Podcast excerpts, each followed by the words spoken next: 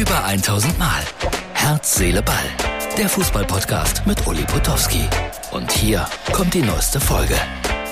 Herz, Seele, Ball, liebe Freunde, es ist romantisch gewesen. Genauso wie hier. Die Ausgabe für Sonntag. Es ist spät geworden, es ist nach 23 Uhr. Warum? Weil ich natürlich geguckt habe. Italien gegen Deutschland aus Bologna sah nicht so voll aus im Stadion. Die Atmosphäre war eher so wie bei einem Jugendländerspiel, streckenweise jedenfalls. Und ein sehr bekannter Kommentator hat mal gesagt, wenn die Laola durchs Stadion läuft, ist das nie ein gutes Zeichen. Ich sage jetzt nicht, wer es war, aber die Laola habe ich wahrgenommen. Trotzdem sage ich, das Spiel war okay, nicht mehr, nicht weniger, 1-1. Die Italiener ja nicht bei der WM dabei, mit einer jungen Mannschaft, sehr, sehr ordentlich. Deutschland sagt ja über sich selber, wir wollen Weltmeister werden. Ich glaube, mit der Leistung von heute wird das nichts. Aber man darf solche Spiele auch nicht zu ernst nehmen. 27 Grad hatten sie da in Bologna.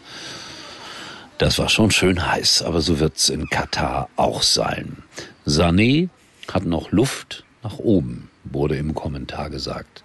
Dazu sage ich nur ganz viel Luft. Was ist denn mit dem Jungen los? Auf einmal ist da alles wieder weg, was eine zwischenzeitlich, zwischenzeitlich gut war. Körpersprache ist, ist merkwürdig. Er gewinnt keine Zweikämpfe. Irgendwie wirkt er lustlos. Also komisch. Also ein, eines der größten Talente, die wir im Fußball haben, aber so richtig, so richtig überzeugen konnte er auch heute nicht. Kommentiert das Ganze als Co-Kommentator von Lothar Matthäus bei RTL. Ich glaube, das ist auch Geschmackssache. Lothar das ist äh, schon anstrengend, weil da wird vielleicht, vielleicht ein bisschen zu viel analysiert, aber das sagt einer, der im Glashaus sitzt. Ich mache den Job ja auch seit 50 Jahren, aber manchmal ist mir das alles ein Stück weit, um eine Fußballerfloskel zu benutzen, zu viel. Wie gesagt, am Ende keine Niederlage für Hansi Flick und jetzt geht's äh, gegen England und Ungarn in der Nations League. Dienstag gegen England und die haben verloren. 1-0 in Ungarn.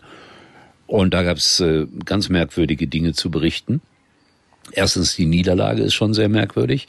Zweitens, die Ungarn sollten ja unter Ausschluss der Öffentlichkeit spielen.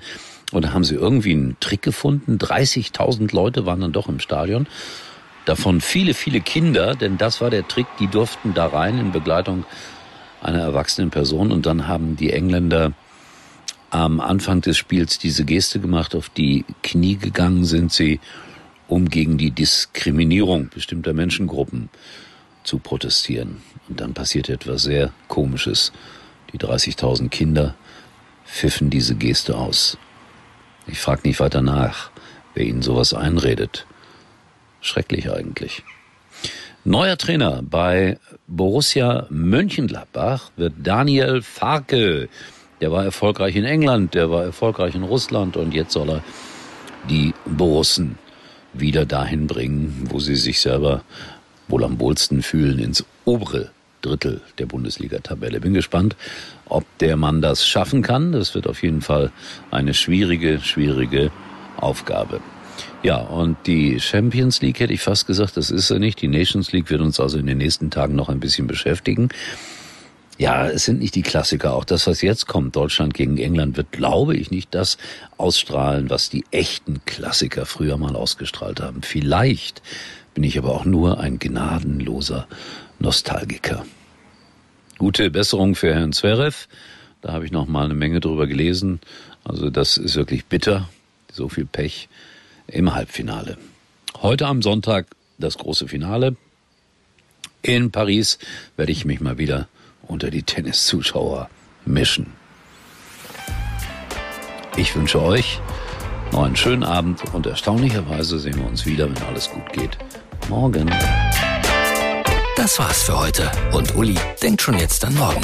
Herz, Seele, Ball. Täglich neu.